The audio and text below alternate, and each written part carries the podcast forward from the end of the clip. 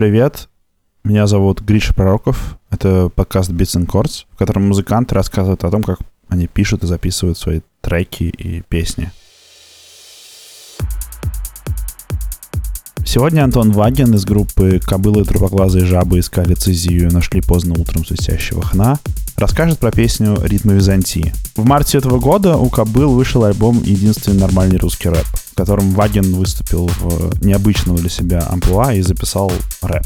Но заключительный трек на альбоме «Ритмы Византии» звучит чуть более традиционно для группы. Это классический евроденс из 90-х, с таким текстом, который не мог бы написать, наверное, никакой другой русский музыкант. Прежде чем передать слово Антону, хочу сказать, что если вам хочется увидеть группу вживую, 28 апреля они выступят в Москве на фестивале Noise Rama клубе Плутон. Здравствуйте, я Антон Юрьевич Вагин.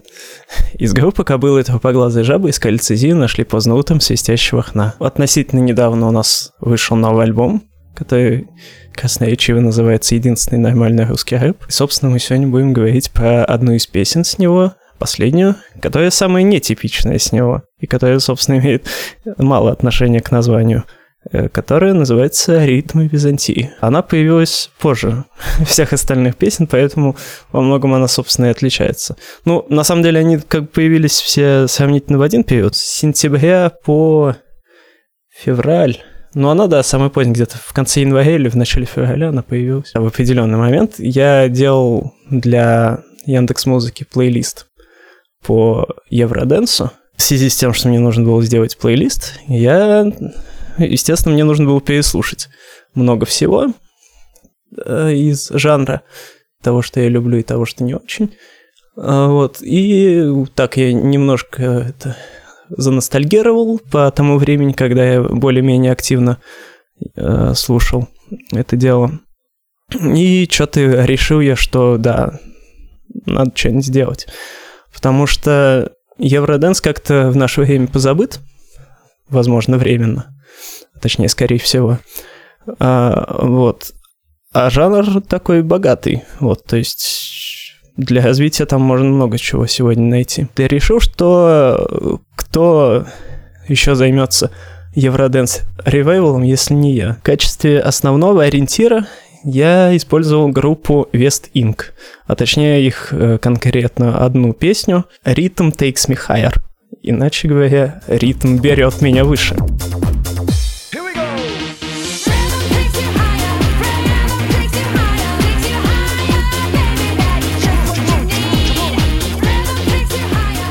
Если так прислушаться, то моя песня довольно сильно похожа на, на них, но не настолько, чтобы это можно было считать плагиатом, я надеюсь.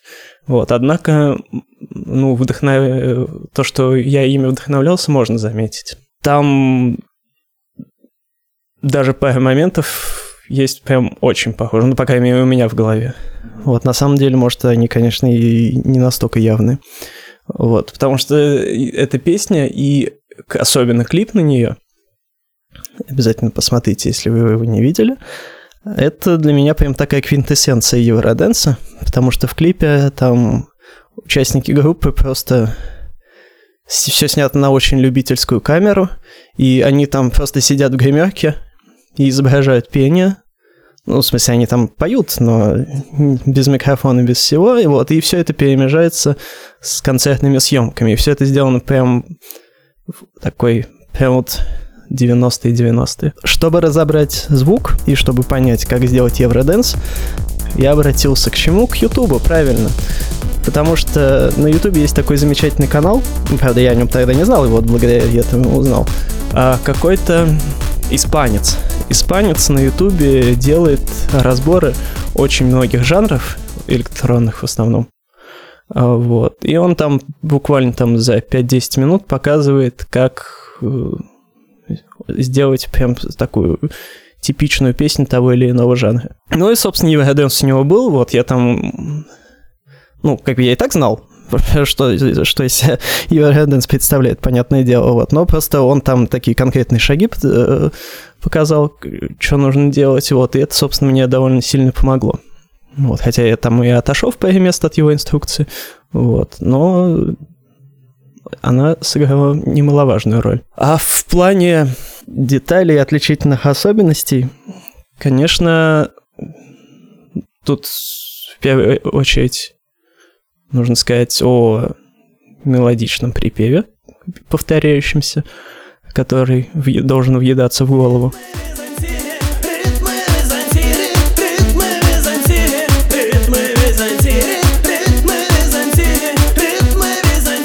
И, конечно, рэп куплетах вот, которые, собственно, благодаря которым трек и вошел в альбом.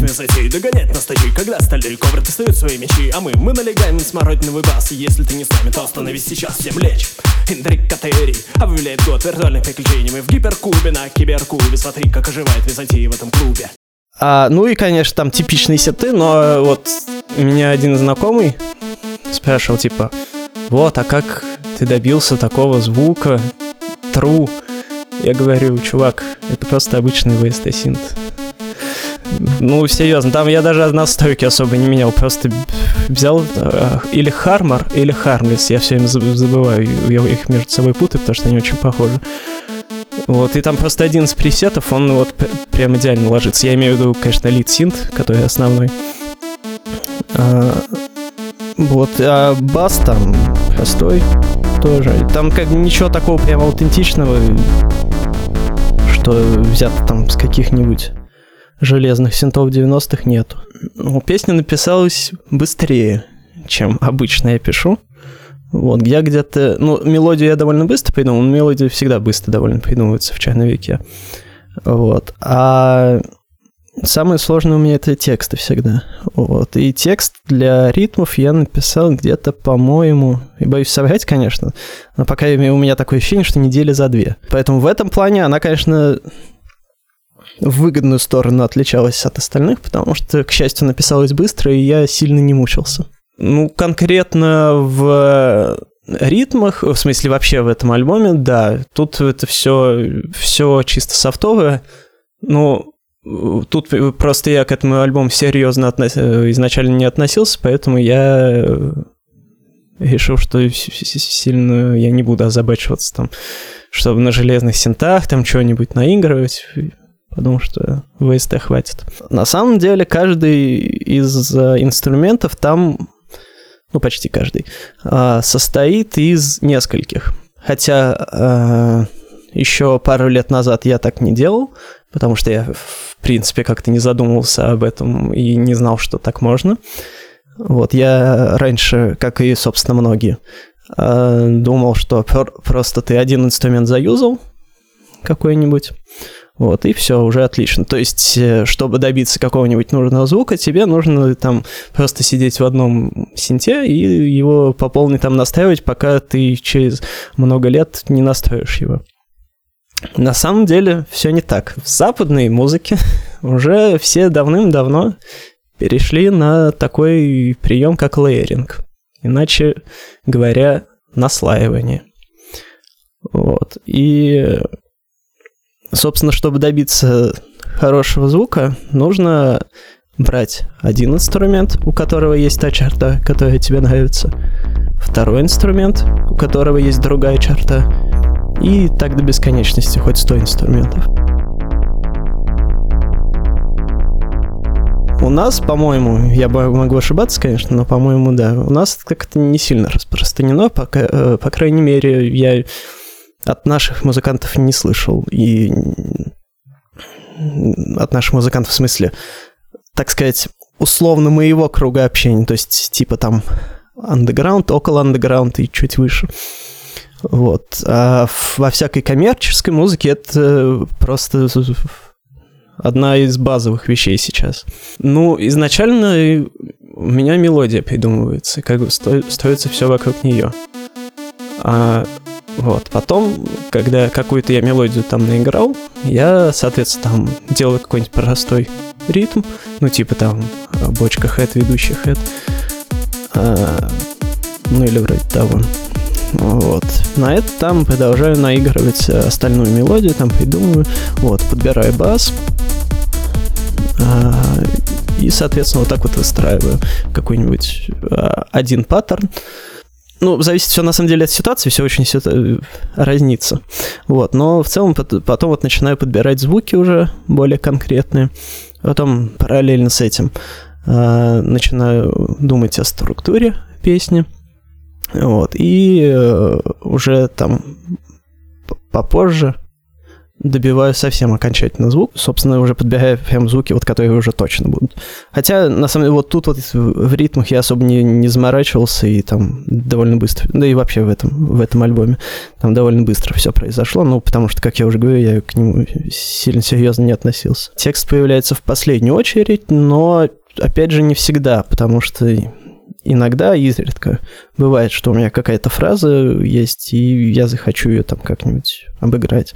Но обычно, да, у меня музыка всегда идет прежде. Вот, а потом уже, когда я там более-менее мотив основной сочинил, то я тогда начинаю придумывать слова. Но вот с ритмами, кстати, там они примерно одинаково, одно, в, в один момент появились. Ну, там, типа, или в тот же день, или на следующий. Ну, как-то эта мелодия у меня в голове появилась, которая до сих пор, мне кажется, что где-то она уже была, но ладно. Буду надеяться, что никто об этом не узнает. И я в том числе. В песне есть несколько интересных моментов, на которые можно не обратить внимания при первом прослушивании. Во-первых, звучащие на заднем фоне колокола.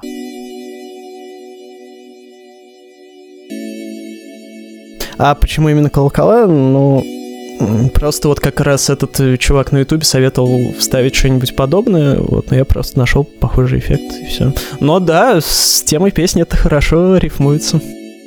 Второй момент — это то тут, то там звучащие возгласы. Вроде вот этого.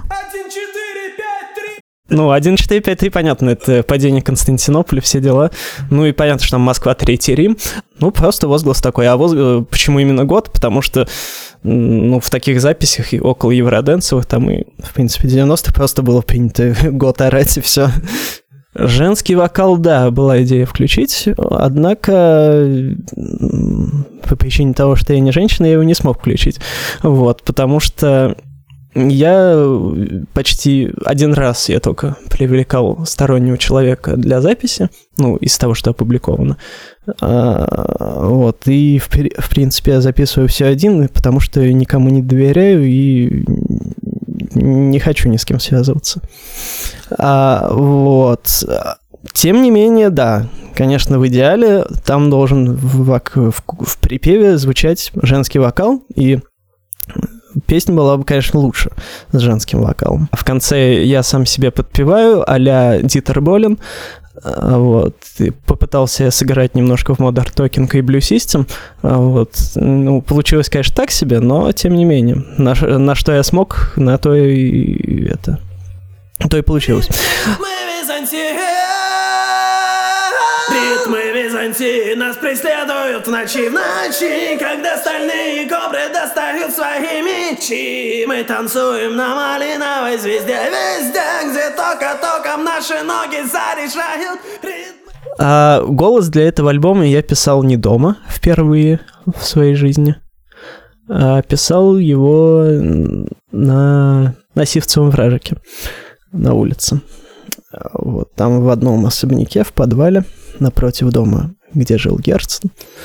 Вот, мне один мой товарищ а, предоставил на несколько часов, точнее, в течение трех дней на несколько часов помещение, где я и там орал в, свою, в свое удовольствие. Там я просто с ноутом приходил, вот, и просто отдельно только голос писал. Вот. Также я впервые на этом альбоме голос записал на конденсаторный микрофон, если это кому-то очень интересно. Не знаю, слышно ли это, но кто-то говорил, что да. Ритмы Византии, ритмы Византии, ритмы Византии, ритмы Византии. И название фразы появились не сразу, вот, потому что сначала, сейчас я даже себе вот выписал, как у меня она изначально в голове придумалась. Изначально, ну, похоже на самом деле, вот, но, э, значит, ритмы аллозавров нас преследуют в ночи. В ночи, когда стальные кобры достают свои мечи, а вот потом интересно было. А потом была строчка «Чипсы Византия» и... Ну, там можно... Я думал, «Чипсы Византия» и «Смородиновый сок». но, однако, смородиновый потом э, перекочевал в первый куплет. Вот, чипсы это было слишком слишком просто. Вот, однако тут э, была такая интересная задумка у меня, когда мечи переходили в чипсы. Вот, то есть там должно было быть так, то есть достают свои мечи, достают своими чипсы. Вот так вот это бы звучало, соответственно, как бы сейчас как там звучит? Свои мечи, и мы танцуем. Вот, это как бы тоже ничего так, вот, но это менее сбивает с толку, чем было бы, если бы мечипсы Византии. Вот, потом я думал ритмы динозавров, но, блин, во-первых, у меня уже тут был трек динозавры, а, во-вторых, ну, сколько можно, да и аллозавры тоже. Аллозавры, конечно, крутые, но тем не менее. Вот, и потом я долго-долго думал, а, еще ритмы крестоносцев я думал, вот. Византия у меня как бы тоже приходила вначале в голову, но что-то я как ну, э, ну, потом потому что нормально, потому что все равно никто никогда в жизни больше, кроме меня, не сочинит э, танцевальную песню по Византии. Тут много вариантов, в принципе, о том, что может это все значить. Ну, самое простое это просто тип, ну, танцы, ок. Это, не знаю, средневековые танцы, ну, допустим. Второе, я вот о нем в аннотации писал к альбому, что как бы Византия обычно считается такой консервативным, консервативным государством, вот, где там и церковь была во главе всего, и светского почти ничего не было. Вот. Я от такого взгляда далек, вот, то что, ну, Византия во многом, она западными историками в дурном тоне представлена, чем на самом деле. То есть, конечно, это все, все правда, но не настолько уж там все плохо было, что как это сейчас вошло в обиход, что считается, что Византия это какая-то деспотия была. Поэтому можно считать, что Византия это такая какая-то консервативная сила, которая нас преследует. Ну, тут очевидные довольно аналогии можно выстроить, что, ну, мол, и государство давит, там и влияние церкви растет, все дела. Вот. Но, по-моему, это настолько очевидная и скучная трактовка, что не знаю даже. Третья трактовка мне вот сегодня как раз в голову пришла, потому что я еще раз подумал об этом. А Византия для Руси какая, какую роль сыграла? Она нас вывела на мировую арену. Именно благодаря Византии мы вошли вот в такую в общеевропейскую историю и в этот весь контекст. Вот, то есть она и нас из такой условной изоляции вывела в мир. И, собственно, сегодня, как мы видим, происходит нечто обратное. Вот, то есть больше изолируемся и все дела. Но, то есть Византию в данном случае можно рассматривать наоборот, как прогрессивную силу конкретно для нас. Вот. И эти ритмы Византии, которые нас преследуют в ночи, это может быть такой вот провозвестник каких-нибудь будущих перемен, когда так или иначе все равно этот э, курс на самоизоляцию кончится, и типа это вот наши такие, э, ну не наши, в смысле, а там мои и тех, кто так думает, интенции насчет того, что хорошо бы там дружить э, с Европой, а не враждовать. Четвертый вариант, он негативно-позитивный, а, потому что он негативный для одних и позитивный для других. И тут мы должны вспомнить там вот этот крик «Москва, Третий Рим». Вот, потому что Византия еще что значит это, э, для нас? Для России. Это именно вот возникновение этой концепции Москва Третий Рим после падения Константинополя, и что, соответственно, у России свой путь и все дела.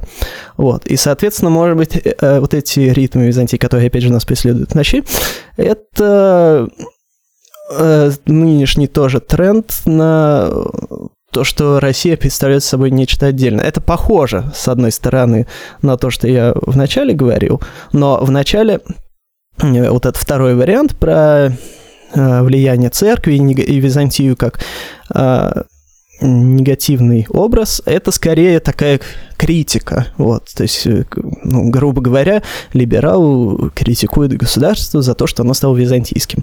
Вот, а вот этот четвертый вариант, где Москва Третий Рим, это такой э, позитивный образ Византии, как условно вот там от кого-нибудь Дугина.